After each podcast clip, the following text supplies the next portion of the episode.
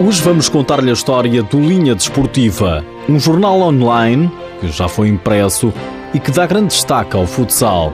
Destaque ainda para a Liga Sport Zone, o Sporting e o Benfica venceram sem contestação. Seja bem-vindo ao TSF Futsal.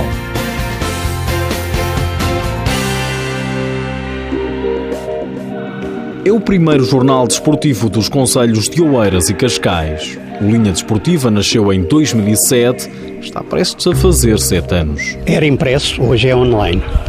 Durante três anos foi um jornal em papel, impresso, que versava todo o desporto aqui nos Conselhos de Oeiras e Cascais. Entretanto, a crise atacou. Eu tinha o apoio da Câmara de Cascais e da Câmara de Oeiras. A Câmara de Oeiras ainda continua com esse apoio, aliás, nunca me foi retirado.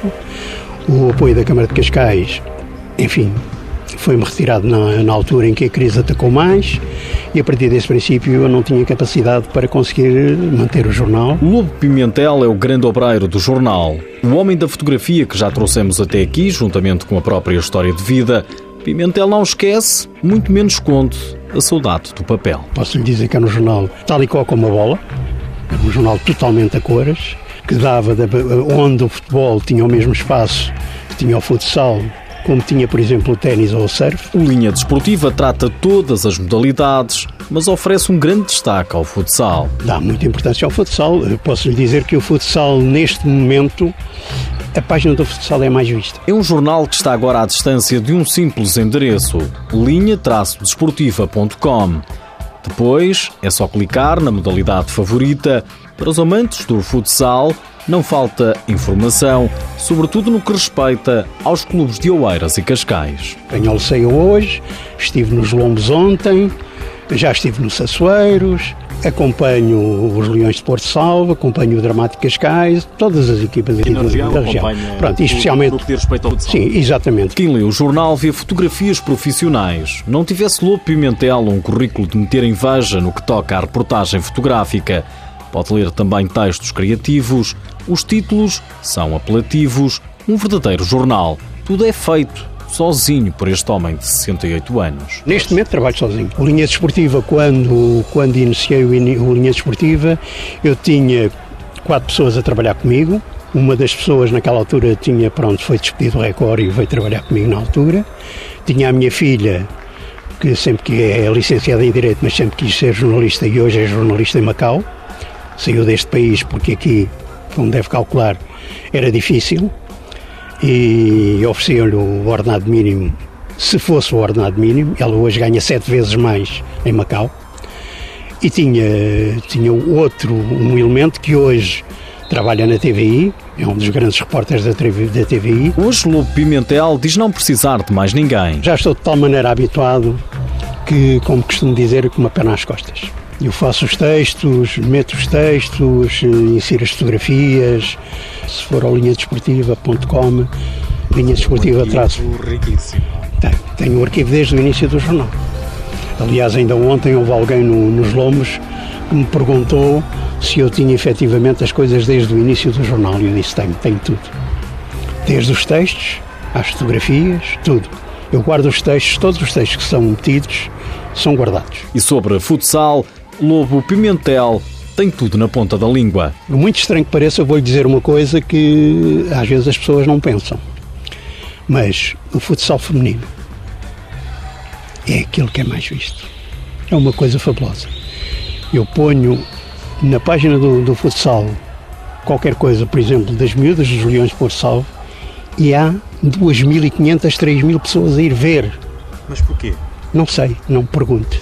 A nível do futsal masculino, 1200, 1300, 1500, se houver um feito muito grande, tudo bem, mas não chega aos calcanhares do, do, do futsal feminino. É uma coisa fantástica. Lobo Pimentel continua, como se diz na gíria, a matar o bichinho depois de reformado. Não continuasse a divertir-se aos 68 anos. Continuo-me a divertir por uma razão muito simples. Eu explico-lhe porquê. Porque quando eu me reformei, uma das primeiras coisas que eu pensei logo é que eu tinha que me reformar, não, mas não me reformava da minha vida de jornalista. Porquê? Porque eu tive uma vida muito intensa. Eu fui sempre uma pessoa que, aliás, ainda hoje continuo a levantar-me às 8, 8 e meia, deito mais duas e meia, 3 horas da manhã, não durmo mais do que 5, 6 horas por dia, 6, 7 horas no máximo. 68 para o mês que vem. Como tive uma vida muito intensa, eu sabia que se viesse para casa para tomar conta dos netos, hum, ir para o jardim, se calhar eu hoje já, já não estava aqui. No entanto, ainda contenho, ainda estou aqui, mantenho as minhas faculdades todas e continuo a fazer a minha vida normal.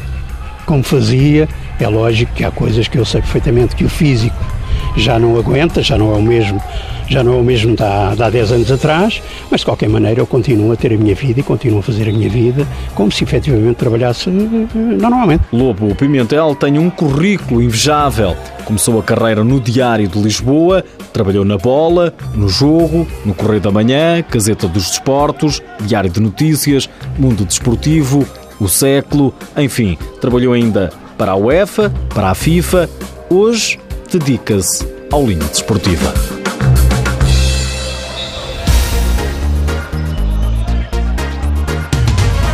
Este fim de semana jogou-se a jornada 9 da Liga Sport Zone. Destaque para a goleada maior que pertenceu ao Benfica. O líder do campeonato bateu na luz o Olivais por 9-2.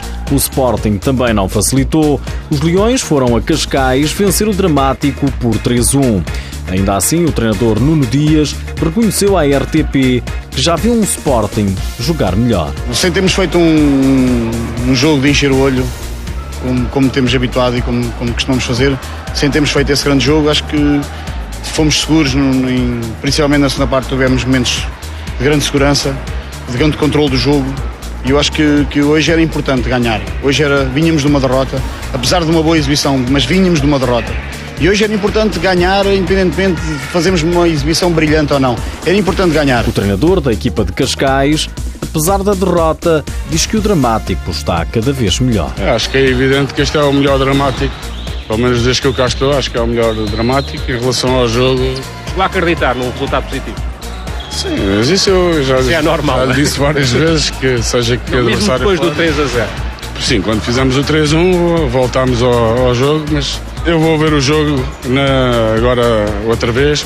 Pareceu meio houve algumas decisões que nos foram empurrando e tirando da luta do. Não digo, tenho certeza que não são de propósito, mas, mas senti, senti claramente que a minha equipa hoje em condições mais normais, podia discutir o, melhor o jogo. Nas outras partidas, o Braga venceu no Minho, o Povo Futsal por 3-2, o Boa Vista bateu o Fundão por 4 bolas a 3, o Rio Ave perdeu em casa com o Belenenses por 3-2, o Módicos venceu o Unidos Pinheirense por 4-3. E os Leões Porto Salvo voltaram a perder, foram derrotados em casa diante de Borinhosa por 3-2. O Benfica lidera com mais um ponto que o Sporting e mais três que o Braga. Rio Ave e Unidos Pinheirense repartem o último lugar da tabela.